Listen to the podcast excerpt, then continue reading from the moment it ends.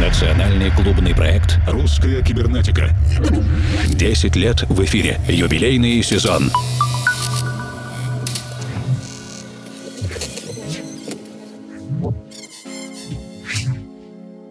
Ночи, дорогие друзья! Сегодняшнюю русскую кибернетику мы начинаем вместе с российским лейблом Crumpled Music и уральским коллективом Soul Divers с треком «Загадка вселенной» The Mystery of Universe в необычной ремикс-версии от Райко. Это Nostalgic Disco Feelings Vocal Remix. Меня зовут Евгений Свалов. Формал. В ближайшее время к нам присоединится мой соведущий Александр Киреев. Большая программа на сегодня.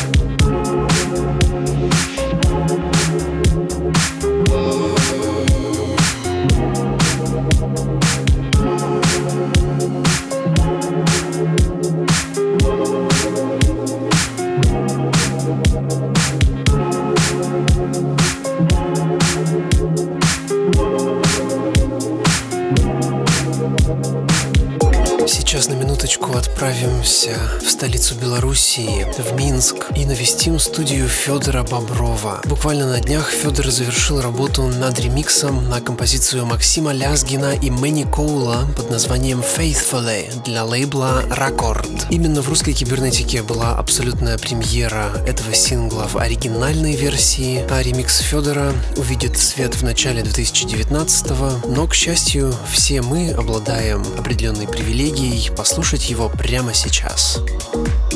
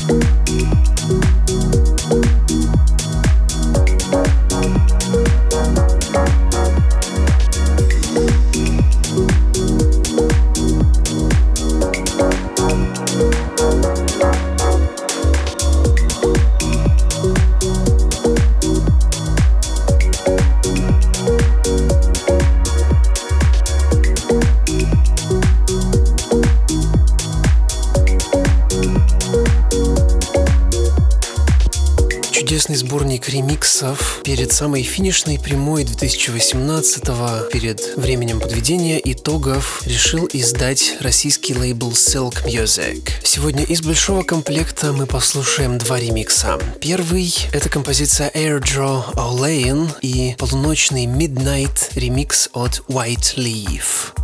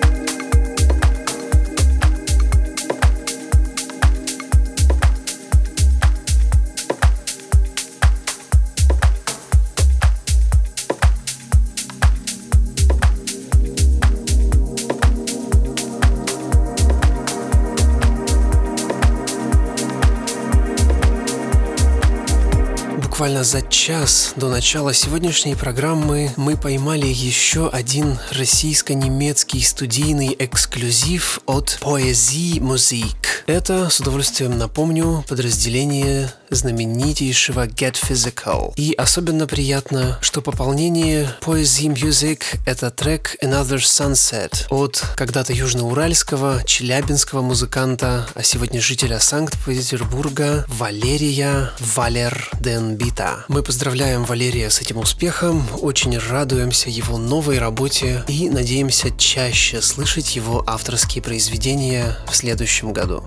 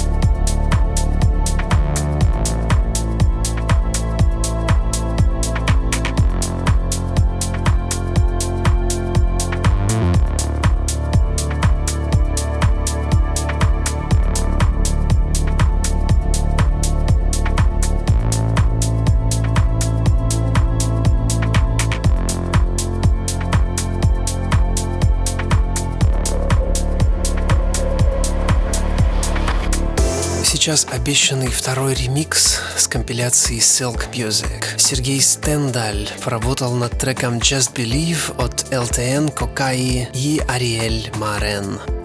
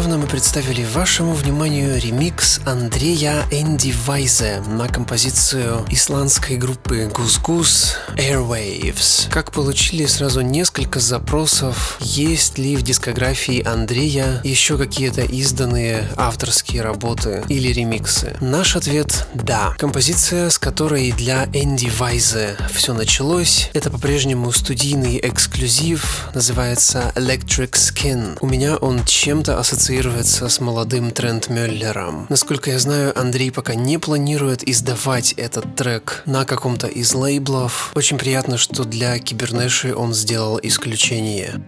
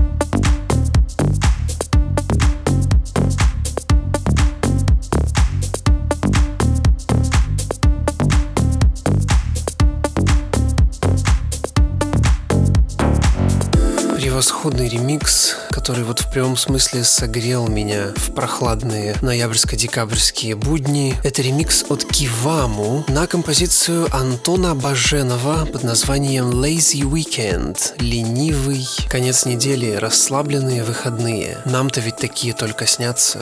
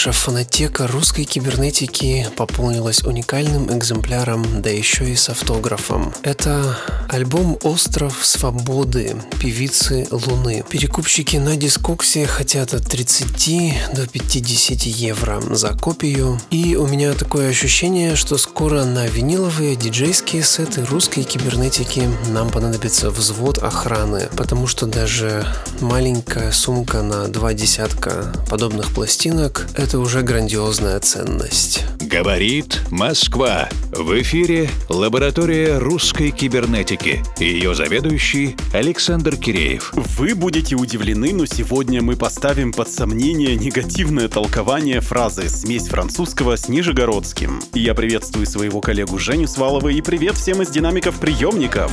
Знаете, совершенно не понимаю, как эти парни, Федя Атясов и Артем Королев из нижегородского электронного проекта Юнона умудрились написать саундтрек к фильму Франсуа Зона, который даже и не снят. Французский режиссер, любимец юных интеллектуальных барышень и трепетных юношей, уважаем нами за эстетичную провокацию, вызов человеческим порокам, анималистичному желанию, призывом к исследованию сексуальной идентичности и гендерной принадлежности. Бла-бла-бла, можно говорить бесконечно, и все это особенно остро было в раннем творчестве Франсуа Зона, и все это же мы слышим у Юнона. Ребята выпустили альбом 13 Songs from the Outer Space, удивительно и подозрительно зрелый для своей первой работы. Разнообразный в своем электронно-джазовом звучании и даже с намеками на саунд-дизайн и драматичную историю. Мы послушаем, пожалуй, одну из самых чувственных композиций Iced Coffee. Парни, почему же холодный кофе? Изначально мы хотели сделать какой-то этнический, африканский такой вайп, э, и рабочее название этого трека было «Африка». И мы чего только не перепробовали в нем, четыре версии было. Брали Бона, Бувания, Дорна, экспериментировали с ритмикой, использовали сэмплы кричащих афроамериканцев. Но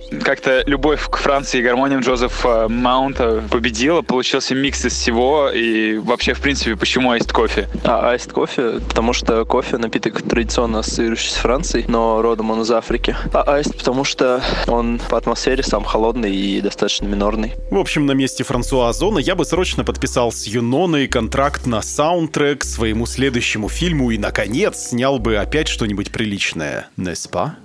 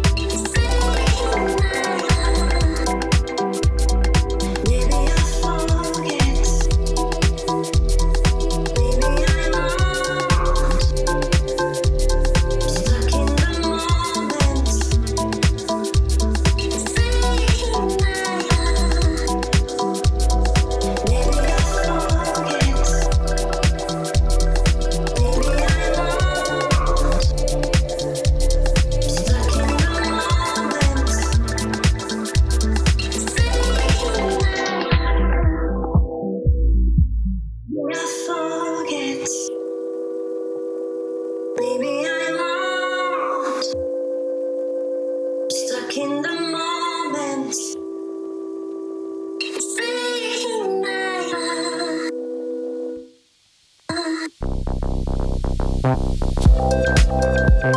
you.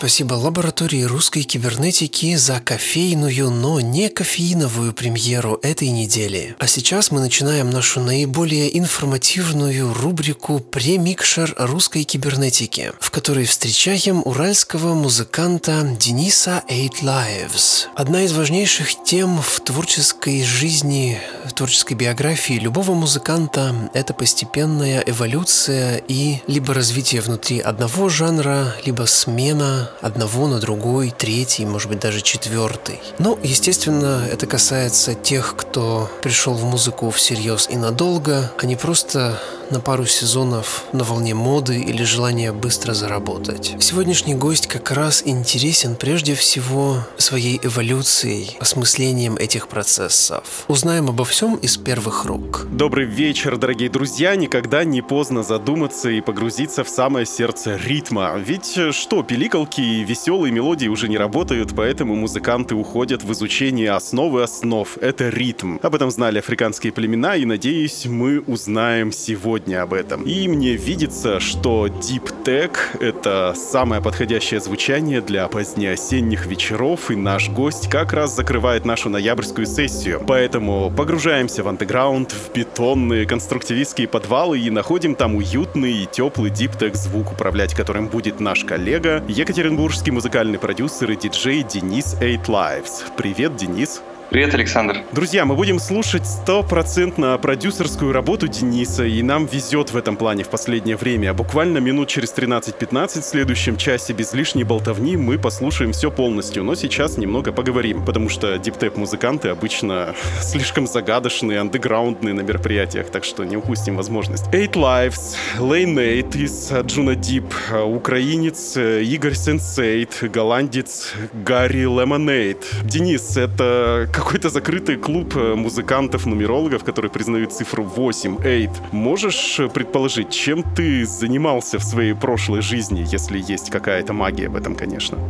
Знаешь, это, конечно, забавно связать это с нумерологией, каким-то мифическим э, началом, но на самом деле нет ничего секретного. Э, как это часто бывает, однажды пришло в голову, и ты останавливаешься на этом варианте с мыслями, если вот до завтра лучше ничего не придумаю, так и оно останется. А что касается прошлой жизни, на самом деле никогда об этом не задумывался, а существует ли вообще какая-то там прошлая или следующая жизнь. Но если представить на секунду, что она есть, мне кажется, я, наверное, был каким-нибудь э, архитектором, строителем. Мне, в принципе, нравится какая-то созидательная деятельность. Растрелли наверняка. Да, тяга к искусству все равно она есть. А, немножко свернем с философских дорожек и перейдем к музыке. Музыка в стиле транс, как мне видится, уже лет пять как потонула, хотя сейчас все больше и больше музыкантов музыкантов говорят о возрождении снова этого стиля, ну не знаю. Но пассажиры, которые в свое время радостно прыгали и раскачивали этот Титаник, срочно поплыли спасаться кто куда. И мне видится типичный маршрут побега. Uplifting, progressive, progressive house и дальше уже кто куда, кто в техно, кто в другие жанры. Вот ты выбрал Deep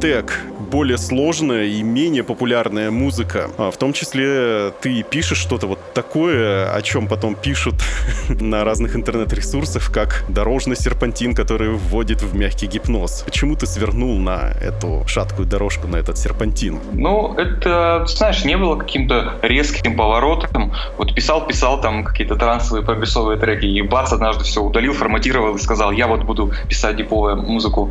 А, нет, это все как-то было постепенно. Ты даже когда вот я писал музыку в стиле транс, да, где-то там и играл, даже издавал, а, все равно были какие-то эксперименты и с другим звучанием, и с сломанной бочкой, и просто когда-то в определенный момент это стало не просто экспериментами, да, а какой-то основной такой частью. То есть ты правильно сказал, музыка, она стала уже менее актуальной, чем пять лет назад. А, транс, в смысле, да? Да, да, да. И, соответственно, как-то... Я не могу сказать, что я последовал за какими-то трендами. Вот просто вот эти э, эксперименты с музыкой, они меня привели к такому звучанию, какое оно есть сейчас. И нет никаких гарантий, что я буду и через год писать ту же самую музыку. Кто его знает, куда меня занесет дальше. И есть еще одна интересная особенность, которую мы заметили применительно именно к этому жанру. Оно не терпит проходного отношения. Я поясню. Нельзя представить, что кто-то просто придет в клуб из диджеев с флешкой, отыграет и все, всем пока. То есть есть либо олдскульщики, которые ходят там с килограммами винила и там что-то делают с ними, экспериментируют. А есть те, кто играют на синтезаторах виртуальных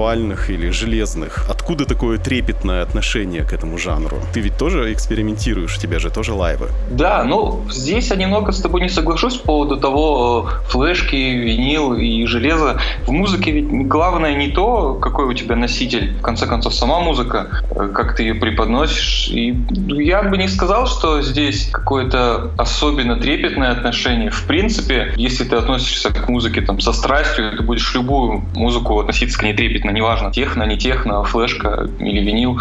Поэтому у меня нет таких предрассудков, что, знаешь, такое есть выражение, там, настоящие диджеи играют винил. Да, винил это классно, я не спорю, железо тоже классное. Я думаю, ты, наверное, представляешь, сколько весит сумка там с полсотни пластинок, да, и, и это сравнимо с флешкой и там с наушниками. Но ты же не приходишь с флешкой, тебе же все равно интересно там что-то покрутить, ты все равно чувствуешь и атмосферу. И с флешкой тоже прихожу. Тем не менее, опять же, да, конечно, когда есть возможность притащить э, кучу железа и сыграть live, это все равно прикольней. Опять же, есть свои нюансы. Live нужно подготовить, железо это все тоже нужно дотащить. Это не так просто, как взять флешку. Если там, например, тебя приглашают поиграть куда-то в пятницу вечером, на работе устал, например, больше, чем ты планировал, и поэтому иногда хочется плюнуть на все и сказать, а возьму-ка я сегодня флешку. Друзья, я напоминаю, что в эфире русской кибернетики мини-ток-шоу «Премикшеры» у нас в 112 выпуске «Микшера» екатеринбургский музыкальный продюсер и диджей Денис Eight Lives. В октябре в Екатеринбурге прошел фестиваль МИДИ «Музыка и другое искусство». И судя по его анонсам, и как мне рассказывали мои коллеги и друзья, это было что-то прямо under, underground, совмещенное даже с образовательными сессиями. И оно проходило в э, легендарном здании типографии «Уральский рабочий». И мы помним то, что это любимая площадка для Уральской индустриальной биеннале. И там же даже был замечен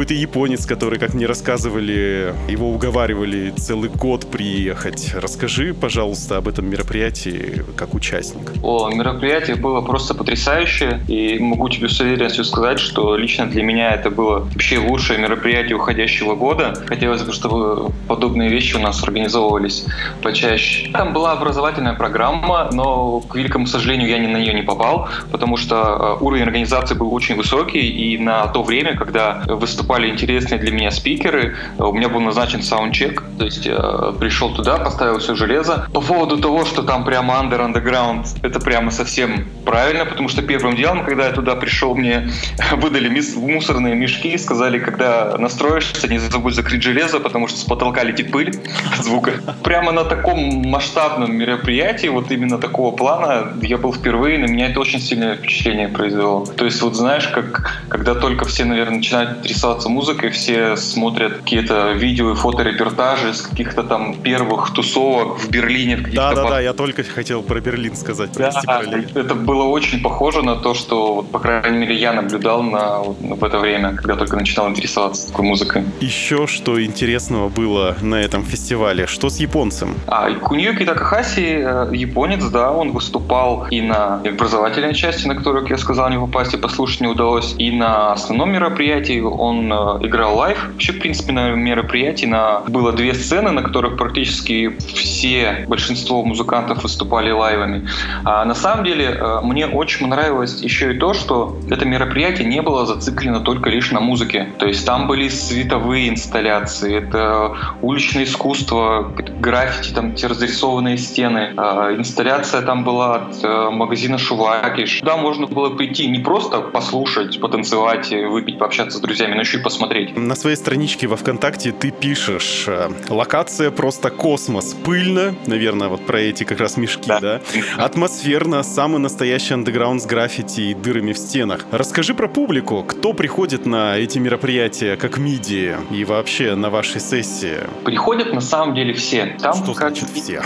Это же музыка не для всех, это же не Иван Дорн. Тем не менее, приходят как бы и люди, которые знают, куда и зачем они идут, да, на какую музыку, соответственно, они им нравится э, такая музыка.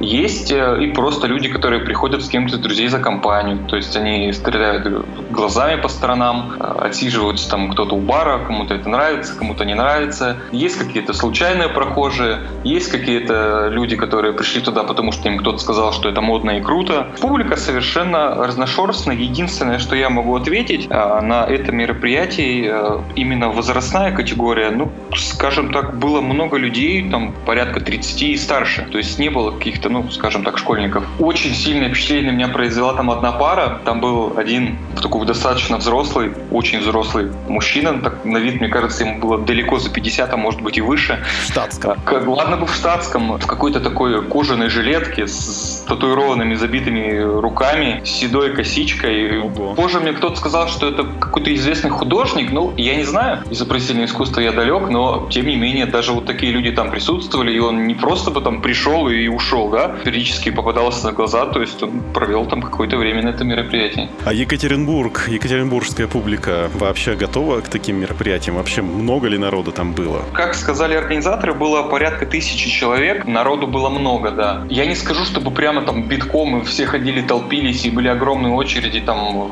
в бар, в туалет и все такое, но народу было много, действительно. То есть я думал, что будет меньше. Можешь дать инструкцию по эксплуатации жанра для неофитов? Как вообще слушать диптек и как вообще под него танцевать и вообще нужно ли под него танцевать? Может быть, просто слушать?